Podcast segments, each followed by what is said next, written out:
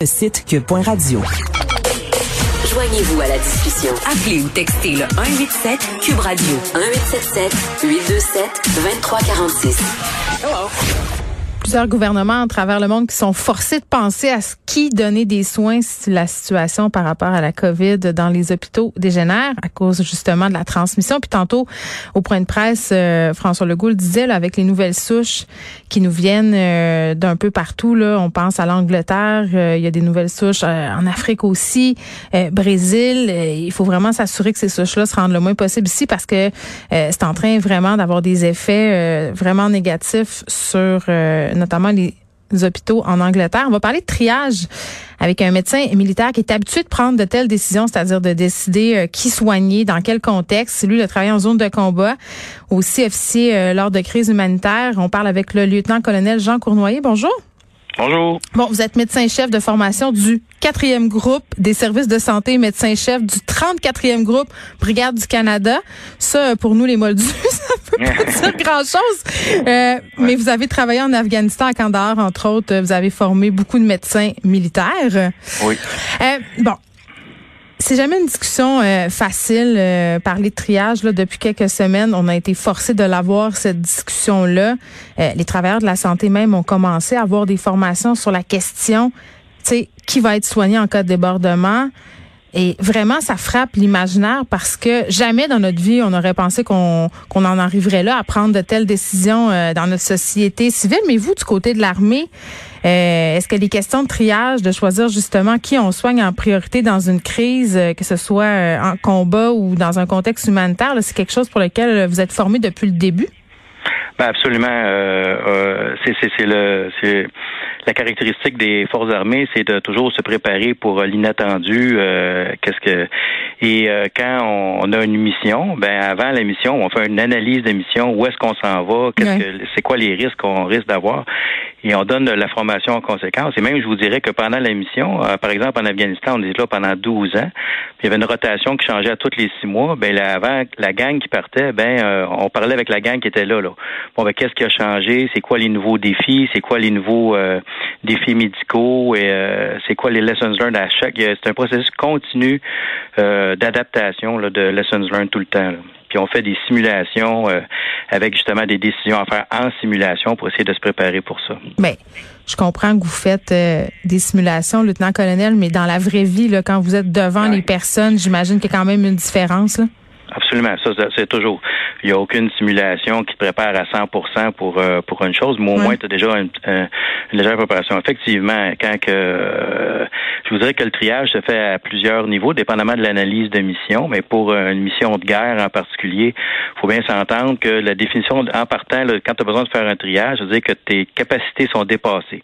Fait que euh, ça, c'est par définition un mass casualty, là, euh, dépendamment de la nature, de la grosseur de ton hôpital. Fait que quand t'es, si t'as un petit, petit, petit hôpital ou juste une ambulance, ben c'est très différent que si on est un gros hôpital. Euh, de sorte que il y a un premier triage qui se fait, mettons, sur le site de la catastrophe comme telle, s'il y a eu une grosse explosion ou un crash d'avion qui qu'on met dans nos peu d'ambulances qu'on a pour transporter ça ou dans les hélicoptères. Mm. Puis un coup que les hélicoptères arrivent à l'aéroport, dont absolument l'hôpital est collé collé sur la sur la piste d'atterrissage, ben là il y a un deuxième triage qui qu'on met dans les deuxièmes ambulances pour les amener à l'hôpital.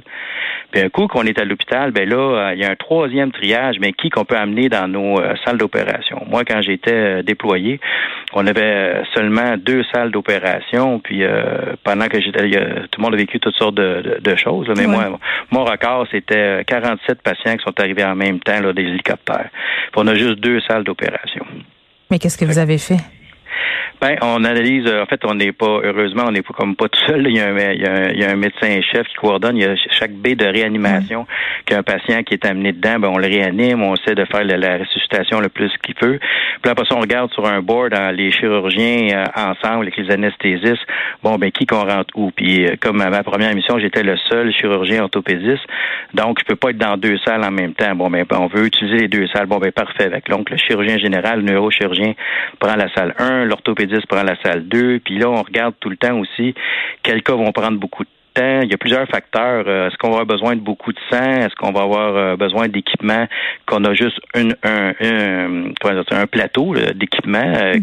ça prend combien de temps pour nettoyer ce plateau-là puis le réutiliser une deuxième fois? Fait que tout ça rentre en Ça, c'est pensé vite, là, quand même. Oui. Effectivement, il faut penser vite, mais c'est ça qui, c'est là, je crois, que la, que la simulation, euh, quand on, on, met nos gens dans toutes sortes de situations euh, que, où on les sort de leur zone d'inconfort, mais quand tu arrives dans la, dans l'inconfort dans la vraie vie, tu as déjà une espèce de un peu de certains automatismes là, qui te permettent de penser. Puis c'est c'est fou dans le fond quand tu peux prendre le temps. Euh, quand, mettons, je me rappelle qu'un prof de philo m'avait dit regardez l'horloge pendant une minute de temps sans parler. Ouais. Fait que c'est long, longtemps, une minute, là. Mais c'est vrai, vous avez complètement raison. Puis j'imagine euh, quand même, lieutenant-colonel, euh, que comme médecin, là, tu sais, quand vous avez une personne devant vous et que vous savez que dans un contexte, entre guillemets, normal, vous pourriez la sauver. Absolument. Et que vous devez faire le choix de ne pas la sauver. Ça doit être excessivement difficile.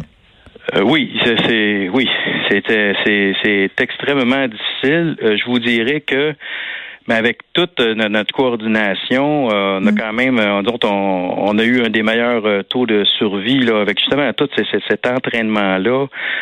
si le patient arrive vivant à l'hôpital militaire de Kandahar, il y avait une statistique de 98% de survie. Fait que, mais il faut qu'il se rende, là. Ça, c'est un autre paire de manches. Mais et on s'entend qu'on fait surtout ce qu'on appelle nous autres du damage control surgery. Là. C'est-à-dire vous connaissez le terme? Ben, en fait, euh, vous parez au plus urgent, puis advienne que pourra, c'est pas le temps de faire dans dentelle, c'est ça? Ben, en fait, euh, oui, ben, c'est exactement. On veut contrôler le saignement. On veut pas nécessairement faire toute la reconstruction euh, du bassin ou des intestins. On va au plus vite. On contrôle l'hémorragie. On, on, ramène le patient aux soins intensifs pour rétablir sa physiologie parce que bien souvent, ces gens-là, s'ils ont perdu beaucoup de sang, sont un peu mm. plus froids. Puis quand tu quand ton, ton, corps est un peu plus froid, quand on tombe euh, proche de l'hypothermie, ben toute ta physiologie est perturbée. Fait que c'est pas le temps de faire une grosse chirurgie de plusieurs heures. Là. Mm-hmm. Puis on a d'autres mondes qui attendent dehors. Fait que veut faire ça au plus vite, on le rentre, puis le plus vite qu'il va sortir, le mieux que ça va être pour qu'on puisse en rentrer un autre. Bon, ça, c'est en contexte euh, militaire. 12 ans, vous avez passé en Afghanistan, c'est ça? Non, non, non, le, Canada. La mission, oui, c'est ça, exactement. Euh, mais j'imagine qu'après, quand vous intervenez dans des contextes de crise humanitaire, on peut penser, euh, je sais pas moi, inondation, tremblement de terre. Euh, est-ce que votre approche est différente que dans une zone ben, de guerre? Absolument. Ben là, en fait, c'est qu'il y a différents types d'opérations. Les opérations domestiques, les opérations expéditionnaires. Mm. Dans les opérations domestiques, où est-ce que euh, euh, euh, ici, quand on est au Canada, ben là, le support médical est totalement différent. On s'entend que on a au Canada, on a un bon réseau de santé dans toutes les provinces. Là, il s'agit juste à ce moment-là de voir ben, comment on va évacuer, est-ce qu'on utilise le 911, comment on va traiter nos propres patients militaires.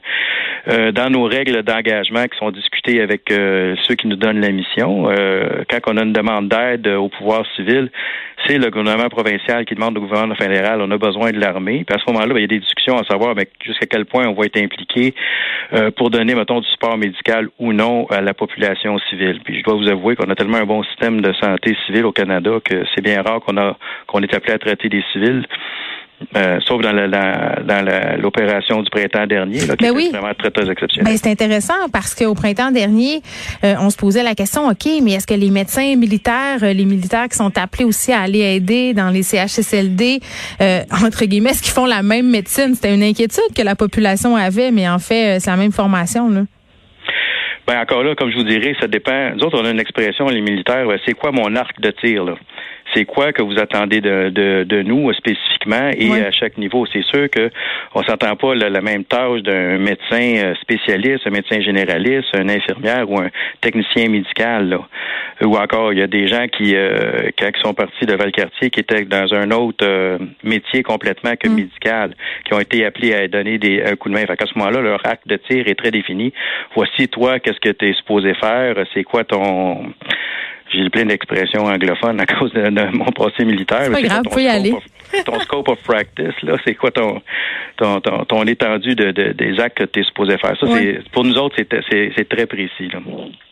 Bon, euh, là, vous avez vécu tout ça. Maintenant, euh, vous travaillez en clinique privée au Canada. Est-ce que c'est étrange? En clinique privée?